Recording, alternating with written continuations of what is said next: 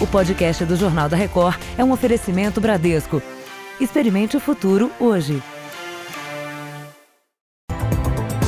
Começa a adesão ao saque aniversário do Fundo de Garantia. Após aprovação na CCJ, Senado vota a reforma da Previdência.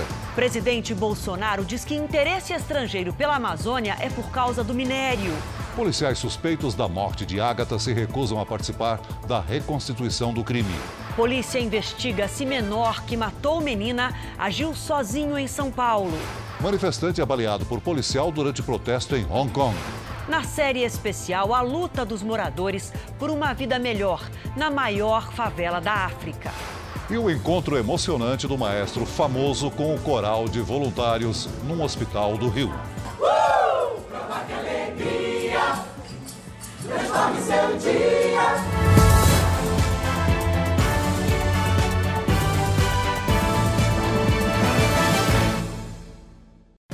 Oferecimento Bradesco. Experimente o futuro hoje.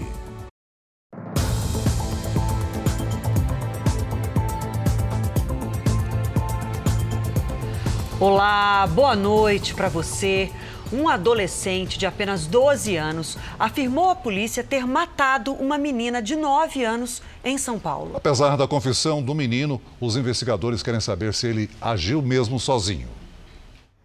O menor foi ouvido nesta tarde por promotores da Vara da Infância e Juventude no centro da capital paulista. De lá foi levado para a Fundação Casa. A justiça determinou a internação provisória dele por 45 dias. Raíssa, de 9 anos, foi encontrada morta, amarrada numa árvore neste parque na zona norte de São Paulo. A menina desapareceu no domingo durante uma festa em um centro educacional da prefeitura. Vânia contou à polícia que deixou a filha na fila de um brinquedo para comprar pipoca.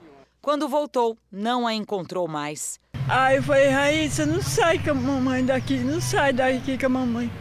Não fica longe, porque ela tem autismo, né? Aí ela falou, tá bom, mamãe, eu vou ficar só brincando com esse menino. O adolescente e a vítima moravam na mesma rua e costumavam brincar juntos. São eles que aparecem nesta imagem de uma câmera de segurança, caminhando de mãos dadas em direção ao parque.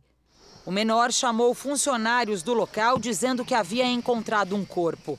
Mais tarde, confessou para a mãe que matou a menina. Foram os pais dele que decidiram ir até a delegacia.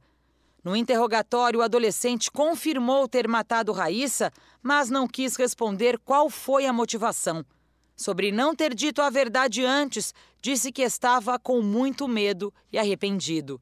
O menor tem histórico de brigas frequentes na escola e no bairro onde mora. No depoimento, segundo a polícia, ele não demonstrou tristeza, disse que agiu sozinho, mas os investigadores aguardam o resultado dos laudos periciais, o depoimento de novas testemunhas e a avaliação psicológica do adolescente para saber se mais alguém participou do crime. Todas as nossas investigações ainda têm prosseguimentos mas nós conseguimos obter várias informações que indicam a presença do adolescente de 12 anos de idade na cena do crime. No Rio de Janeiro, a polícia faz nesse momento a reconstituição da morte da menina Ágata, no complexo do Alemão. Peritos tentam descobrir se havia ou não confronto no local no momento do tiro. Policiais civis usaram a mesma Kombi onde Ágata foi baleada. Por segurança, um comboio com veículos blindados fez a escolta. Cinco testemunhas ajudaram a polícia. Tem um poste que apresenta sinais de disparo de arma de fogo e há uma possibilidade desse, desse disparo ter sido efetuado em direção a esse poste e ter resvalado e acertado essa menina. Essa é uma hipótese que está sendo estudada pela perícia. A polícia esperou anoitecer para começar a reconstituição. Eles querem reproduzir condições bem semelhantes ao momento em que Agatha foi baleada. A gente vê que as testemunhas que acompanham a simulação estão com os rostos cobertos por questões de segurança. Nesse momento, eles estão fazendo medições e tentando traçar o caminho que a bala percorreu até atingir a menina. Policiais em uma moto simularam criminosos que, segundo a versão dos PMs, atiraram primeiro. Testemunhas dizem que não houve confronto. Os fragmentos encontrados no corpo de Ágata são compatíveis com munição de fuzil, mas não foi possível fazer o confronto balístico que determinaria exatamente de que arma partiu a bala. Vamos agora ao vivo ao Rio de Janeiro, onde o repórter Pedro Paulo Filho acompanha a reconstituição. Boa noite, Pedro Paulo. Como é que está o trabalho da polícia? Boa noite, Celso. Boa noite a todos. Os trabalhos já duram mais de três horas, mas, segundo os investigadores, já estão na reta final. Agora há pouco, dois policiais militares que estavam de serviço na noite da morte, além de uma nova testemunha, apareceram por aqui para ajudar nas investigações. A mãe da menina Ágata passou mal e não conseguiu acompanhar a simulação. Representantes da OAB, da Comissão de Direitos Humanos da OAB, também estão aqui para acompanhar a reconstituição uma grande área da comunidade continua isolada. Além dessa hipótese levantada pelo delegado que coordena o trabalho de que uma bala pode ter atingido um poste antes de atingir a menina, os investigadores também querem esclarecer outras contradições que surgiram nos depoimentos prestados à divisão de homicídios. Mais de 20 pessoas já foram ouvidas. E essa reconstituição é considerada fundamental para poder esclarecer exatamente de onde partiu o disparo que provocou a morte da menina há 11 dias. Se de uma arma de policiais ou de criminosos.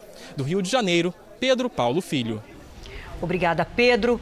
A Justiça Federal afastou 39 fiscais do Ministério da Agricultura acusados de receber propina. Todos são investigados pela Operação Carne Fraca da Polícia Federal, que teve sua quarta fase hoje.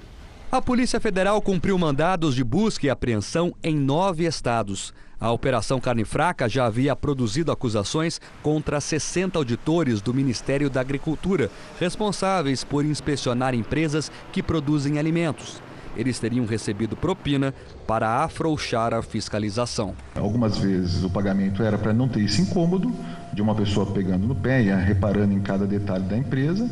Muitas vezes era para poder agilizar, se precisasse de alguma coisa que fosse feita dentro de um, um prazo específico, aquilo era é, melhorado e feito muito mais rápido por conta dessas vantagens. 39 fiscais continuavam trabalhando até hoje. O juiz do caso decidiu afastá-los para que eles não atrapalhassem as investigações.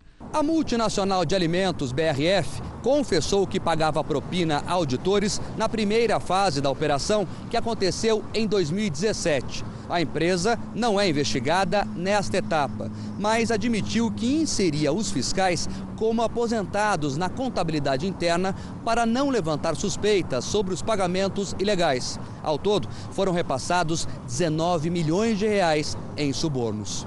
De acordo com a polícia, a companhia também usava empresas com as quais tinha negócios para pagar os subornos. Uma delas foi a União Avícola Agroindustrial, que processa frangos e pertence ao ex-senador Cidinho Santos, do PL de Mato Grosso.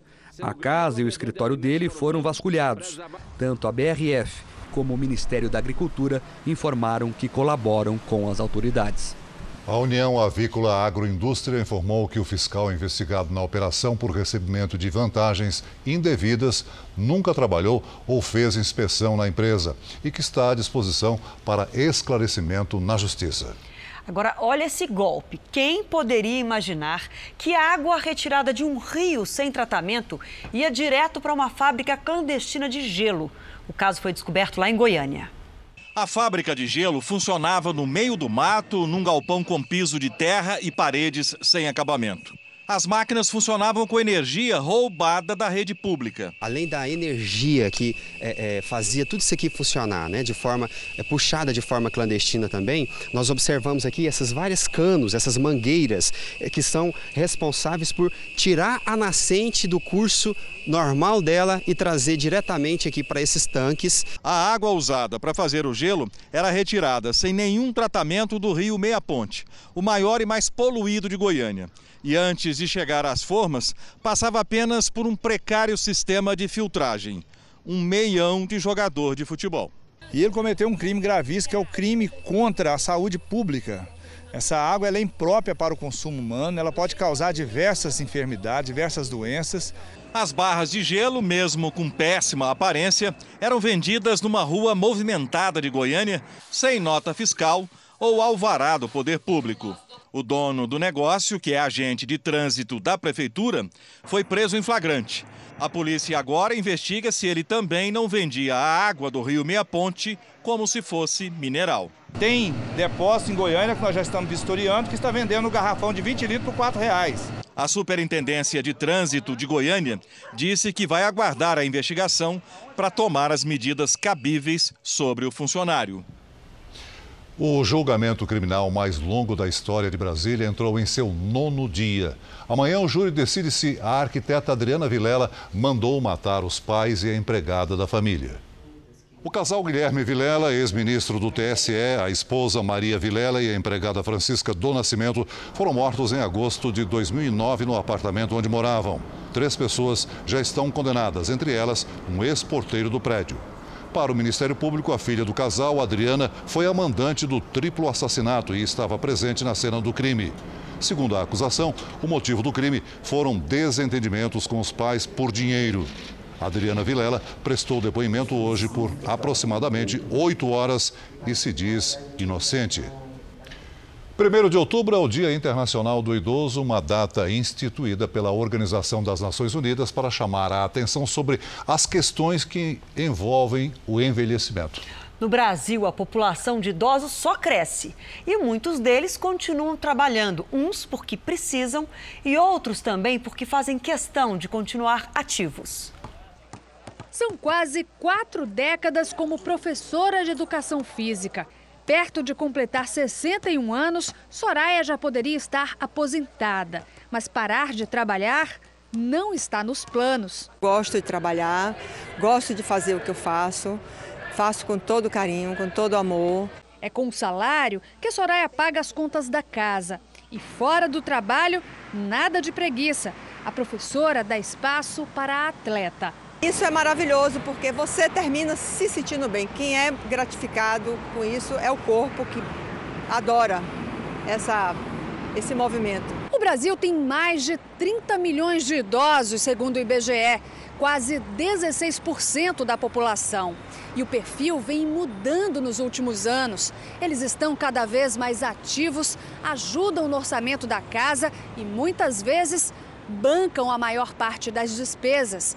Hoje, cerca de 7 milhões e meio de idosos trabalham, 37% a mais comparando com sete anos atrás. Se alguns anos atrás a pessoa que chegava aos 60, 70 anos era considerada um velhinho, né, uma pessoa que não tinha capacidade produtiva, hoje o que a gente vê são idosos cada vez mais velhos, chegando aí na casa dos 80 e até mesmo dos 90 anos, mantendo suas atividades laborativas. Dona Fátima é um exemplo. Ela trabalha com artesanato há 31 anos, desde que se aposentou. Hoje, aos 86 anos, tem disposição e saúde de sobra. Botar na minha mente não ter, ficar pensando em doença, pensar nisso, pensar naquilo.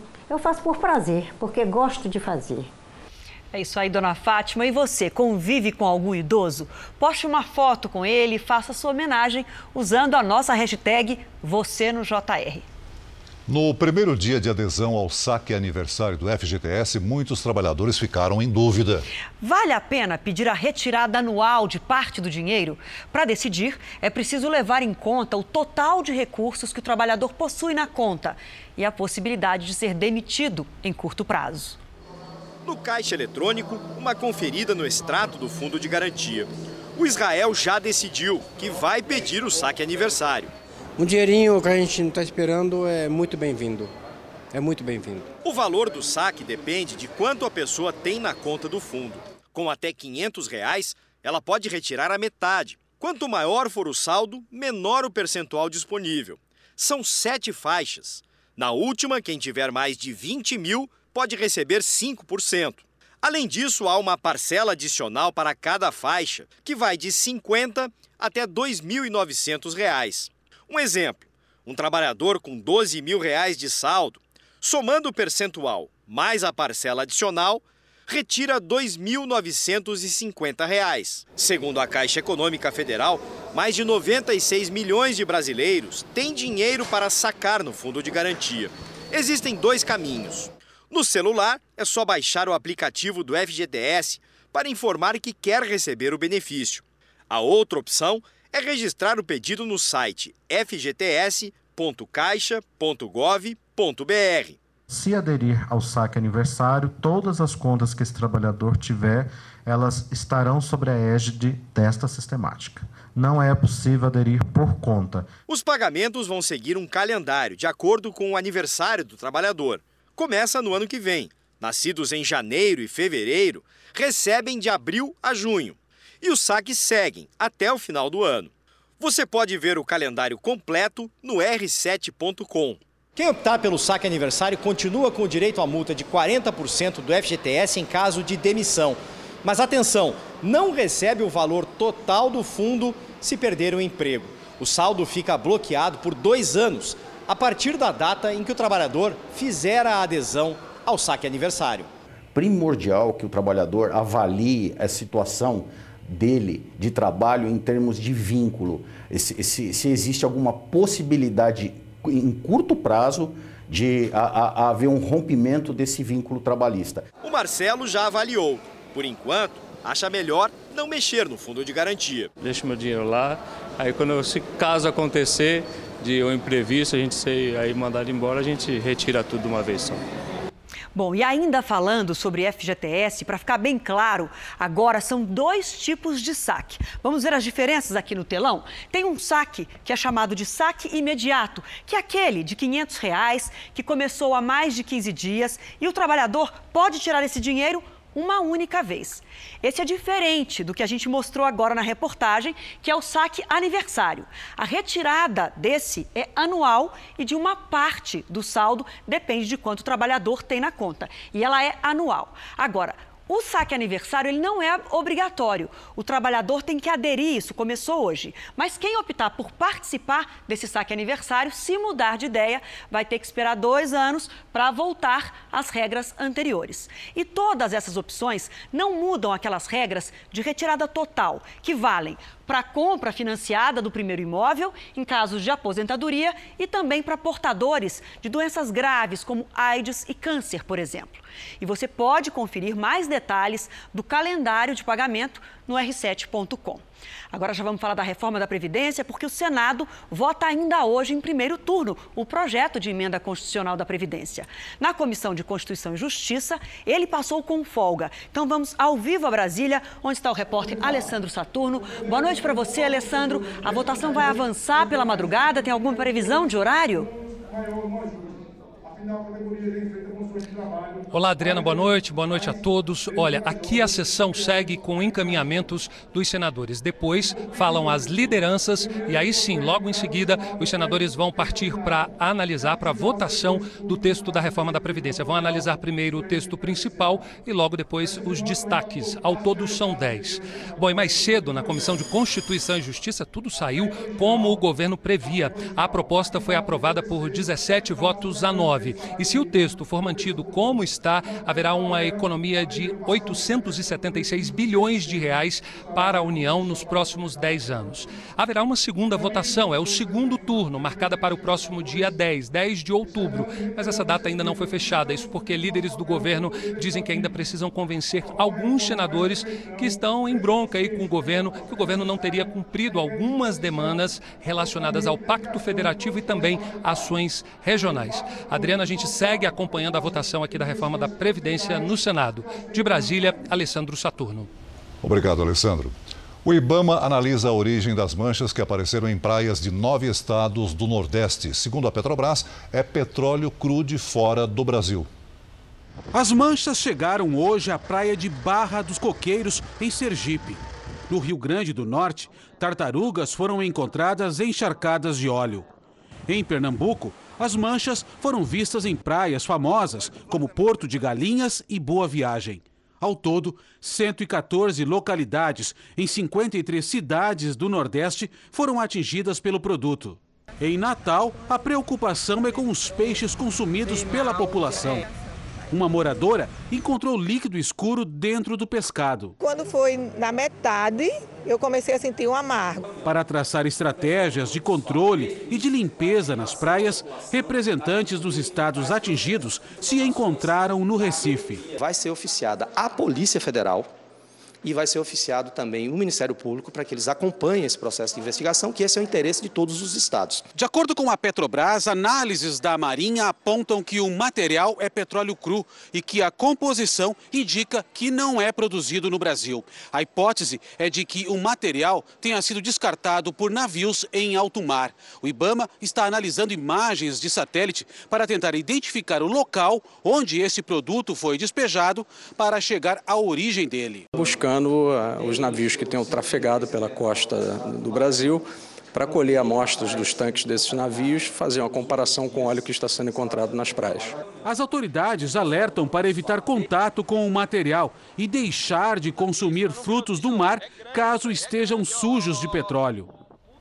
Nos Estados Unidos, as temperaturas devem bater recordes de calor. É, a estação é outono no hemisfério norte, mas o clima é de verão. Hoje eles andaram por todo lado, nas cinturas, sobre as bolsas, até debaixo das cadeiras da praça. Mas não foram vestidos porque não precisou mesmo. Esse argentino de férias aproveitou o clima em Nova York. É lindo poder passear assim com essa temperatura, diz. Com este calor, é hermoso. As árvores estão cheias de folhas verdes, as flores pedindo água. Oito dias de um outono que mais parece primavera. E amanhã vai parecer verão aqui em Nova York. A previsão é de que os termômetros cheguem a 32 graus.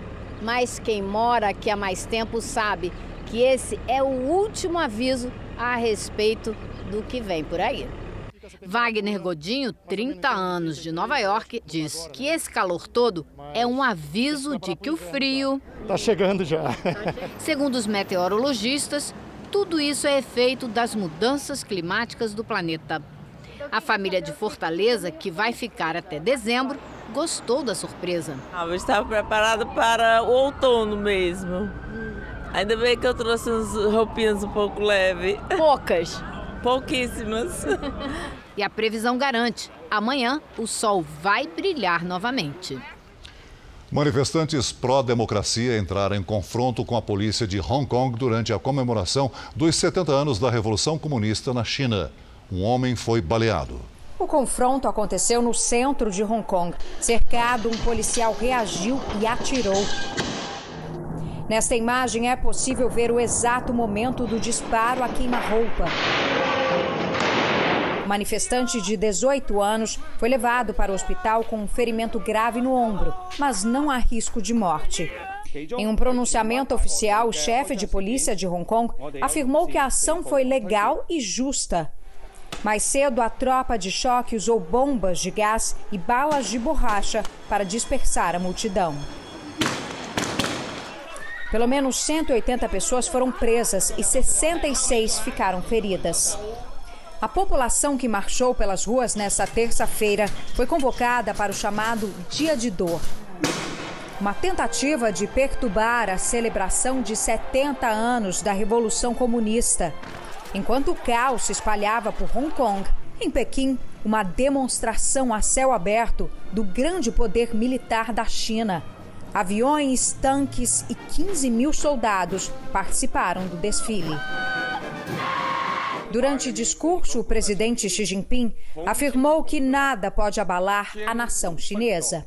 A líder de Hong Kong, Carrie Lam, participou das celebrações. A presença dela ao lado de grandes líderes do Partido Comunista foi uma mensagem à população. O controle ainda está nas mãos da China.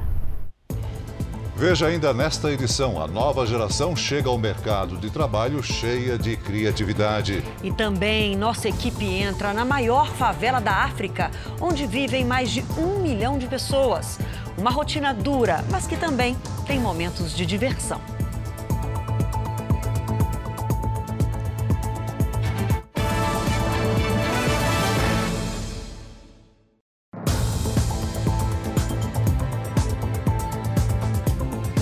Presidente Bolsonaro estuda enviar militares para ajudar garimpeiros na região da Serra Pelada, no Pará.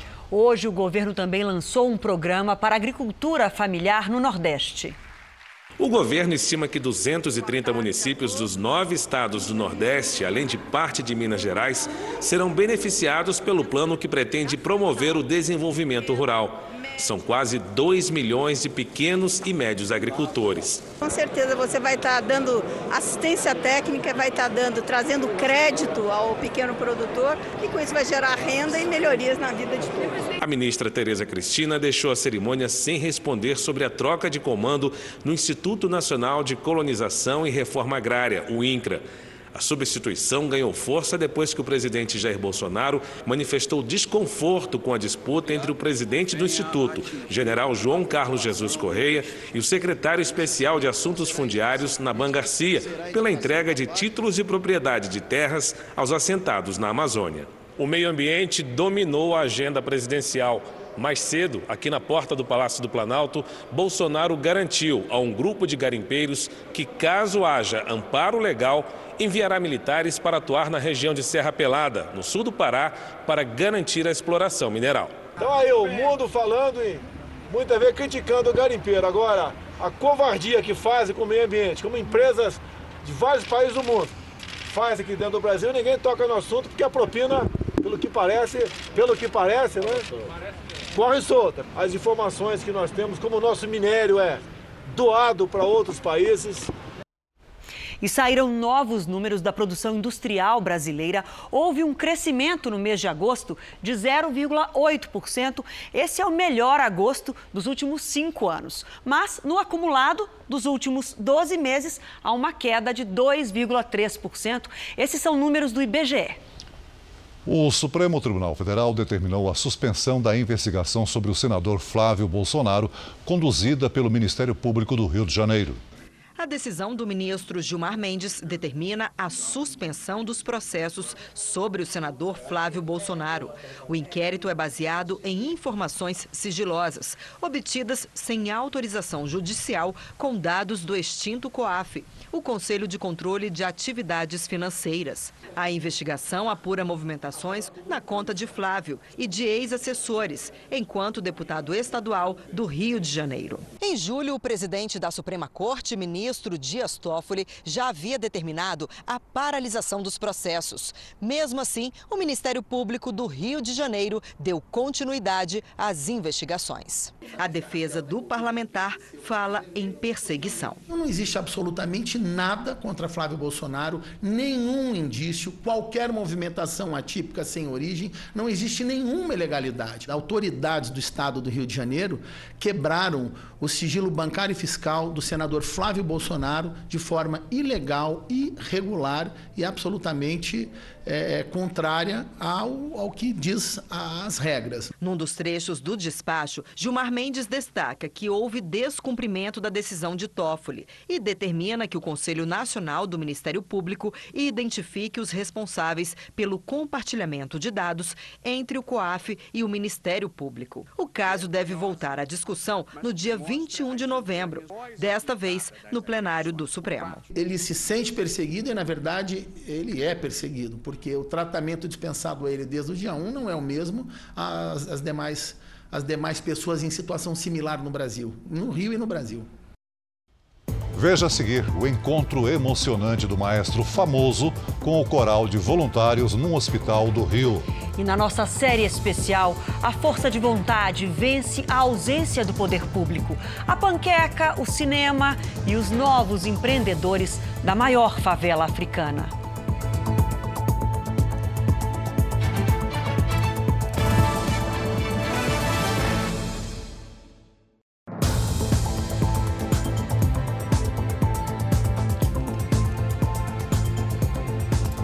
O presidente do Tribunal Regional Federal da Quarta Região, em Porto Alegre, defende que o ex-presidente Lula deixe a cadeia para cumprir a progressão de pena prevista em lei.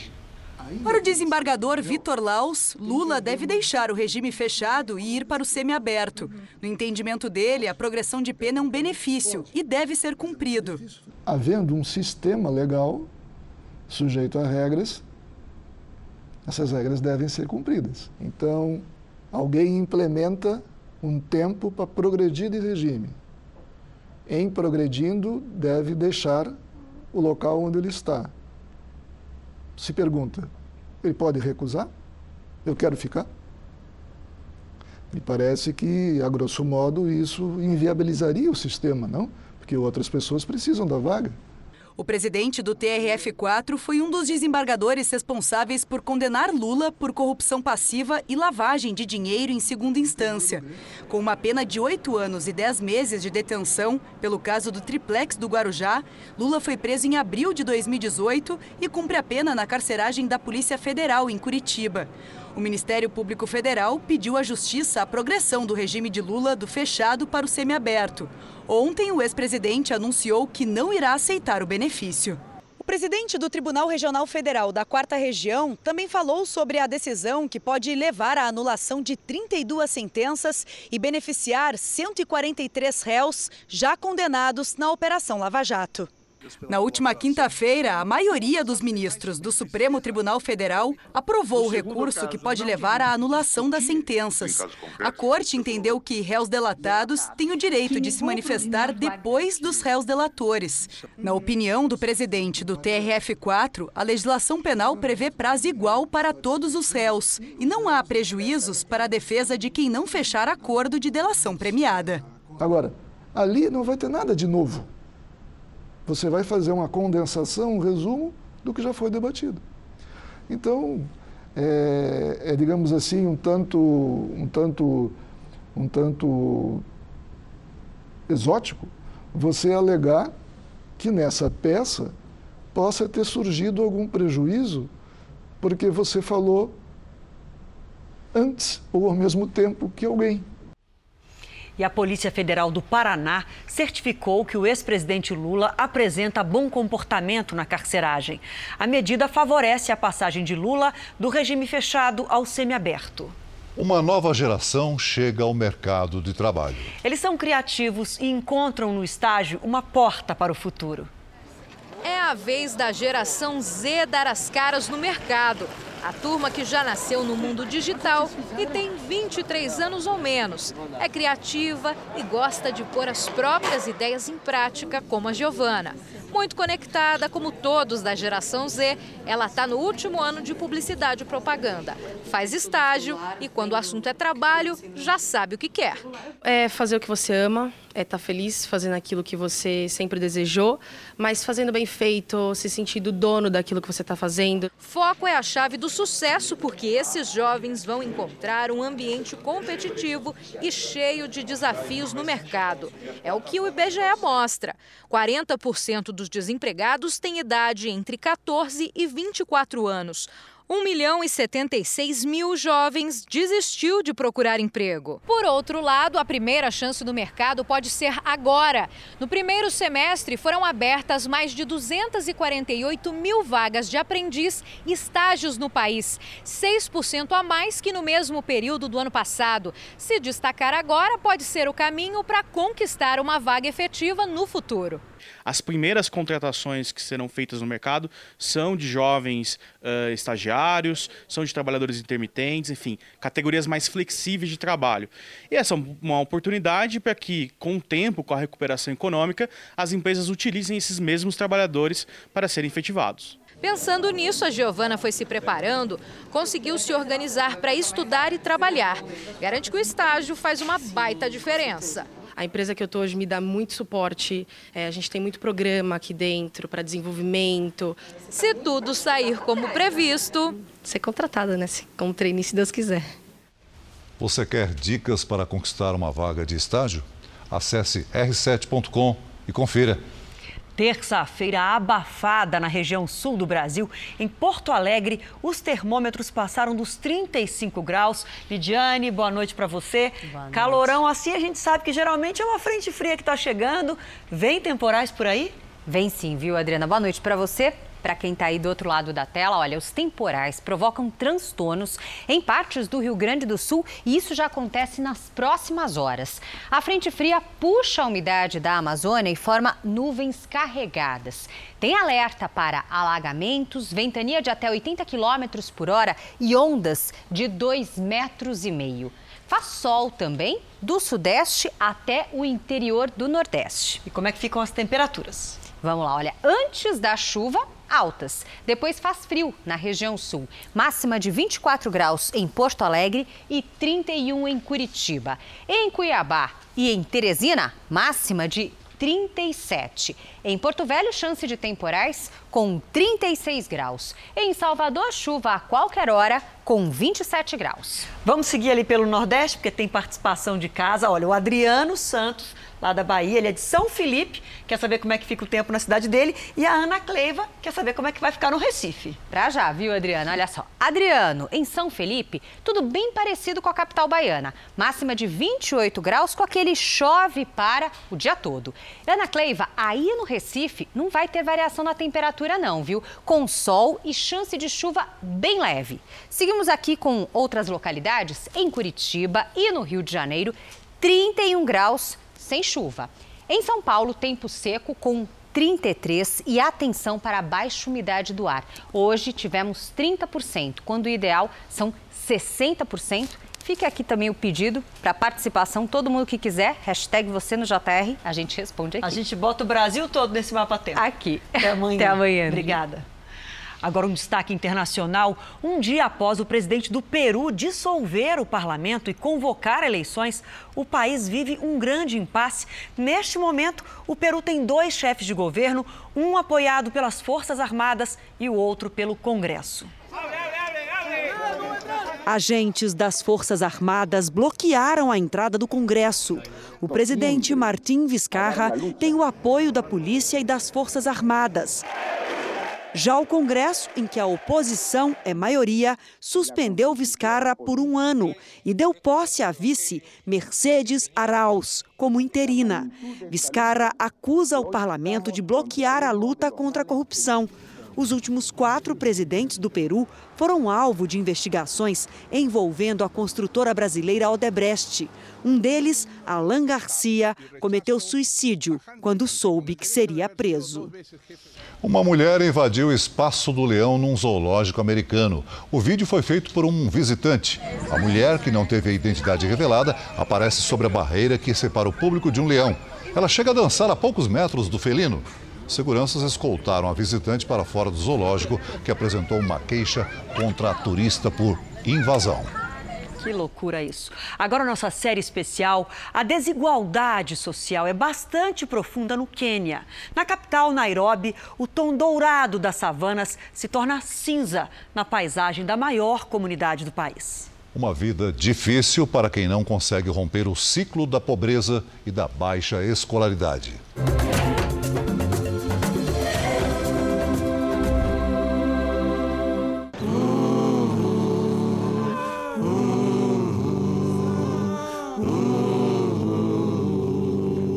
Subúrbios de Nairobi, a capital do Quênia, um milhão de pessoas vivem aglomeradas numa favela de tons dramáticos. É uma concentração absurda de pobreza por metro quadrado. Essa é a comunidade de Kibera, o retrato da desigualdade africana. O líder comunitário Nehemia explica. Aqui temos gente do próprio Quênia e também de outros países como Uganda, Sudão e Tanzânia. Podemos dizer que Kibera é a casa do povo da África.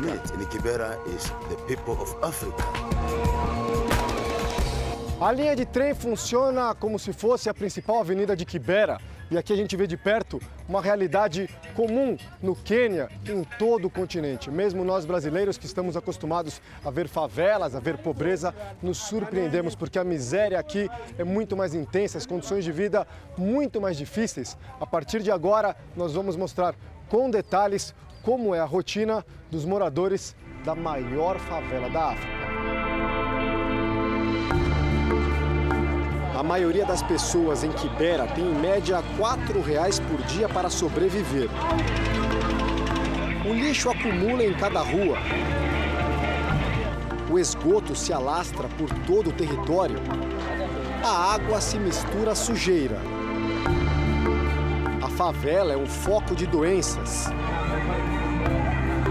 A AIDS já contaminou boa parte da população e nem sempre se come aqui o suficiente para matar a fome. E essa é a principal refeição da população de Quibera. É uma panqueca de farinha de trigo, bem simples, eles colocam muito óleo, é bem gordurosa e custa bem barato também, cerca de 40 centavos de real. As pessoas comem aí muitas vezes uma, duas dessas e aí se alimentam o dia inteiro, é o que eles têm para comer. Missan, de 18 anos, sobrevive da venda dessas panquecas na favela. Então ela está contando que veio de Uganda, porque lá a vida era ainda mais difícil para ela. Mesmo toda essa miséria de Kibera, é muito melhor do que o que ela tinha no país natal dela. A história dela se confunde com a de muitos por aqui que não acompanham os custos do centro de Nairobi. O aluguel de uma casa ou de um barraco em Kibera custa entre 50 e 200 reais por mês. Emily tem 32 anos. Há 12 ela praticamente não sai das ruas de terra de Kibera. Ali mesmo, a céu aberto, lava roupas para outros moradores ganha no máximo 100 reais por mês. Claro que não é o suficiente, mas é a minha única opção, diz ela. Pergunto se ao menos ela consegue ter comida em casa. Um pouco de comida, responde Emily. Joff, um ex-militar keniano, explica melhor. Morar aqui não é uma forma digna de viver. Não foi uma escolha minha chegar a Kibera, é a pressão econômica. No meio da entrevista com o desempregado, sou surpreendido pela curiosidade dos garotos. Eles me acham branquelo demais. Crianças de Quibera raramente frequentam escolas do governo. Muitas passam o dia assim, na rua, apenas brincando.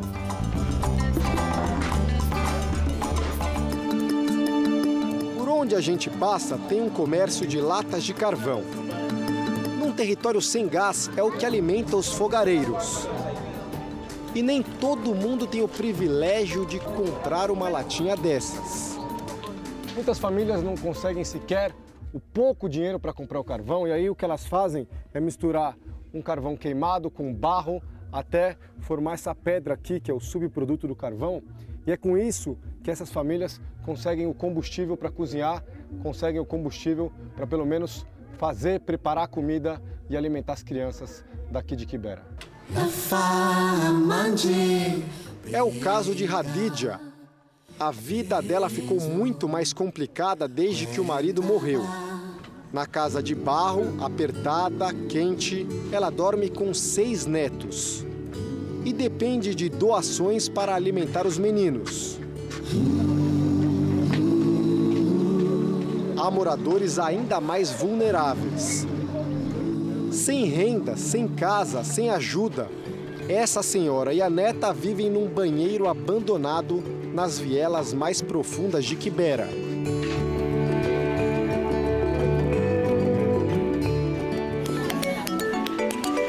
Mas nem toda dificuldade tira da população daqui a vontade de se superar. Dentro de boa parte dos barracos há empreendedores. O salão de barbeiro diversificou o negócio para uma estação de carregamento de celular. E do jeito deles, os moradores também se divertem. O que a gente vai mostrar agora é algo incrível e inimaginável no meio da maior favela da África. Essa aqui é a lista de filmes do cinema de Kibera. Lá dentro pode não parecer, mas está lotado de público assistindo um desses filmes. Quer ver? Olha só, vamos entrar em silêncio porque o pessoal está vendo o filme. Vamos lá. Todo mundo concentrado assistindo filme que passa na televisão. E cada um pagou cerca de dois reais para ter a sessão de lazer. Vou fechar aqui para não incomodar muito o pessoal.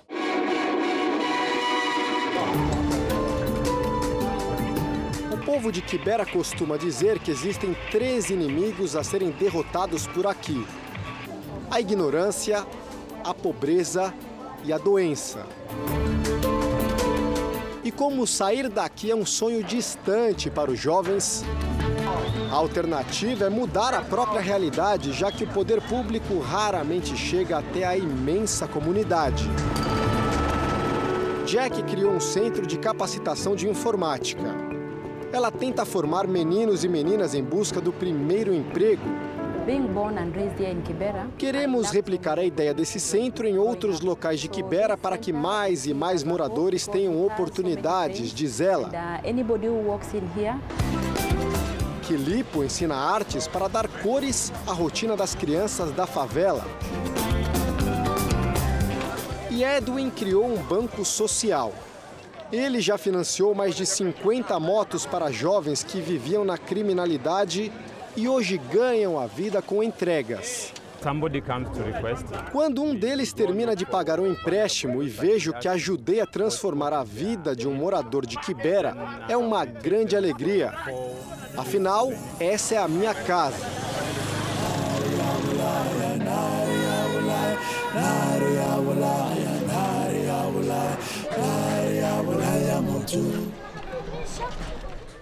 Você pode acompanhar os bastidores dessa série nas redes sociais do JR. Agora, um encontro inesperado dentro de um hospital do Rio de Janeiro. Esse senhor que você vê aí é um dos maiores maestros brasileiros, Isaac Karabichevski. Aos 84 anos, ele fazia exames quando se encontrou com o coral Os Cantareiros, que se apresentavam para os pacientes. Aumenta o som, que é emocionante. Já é trazer beleza pra vida e fazer o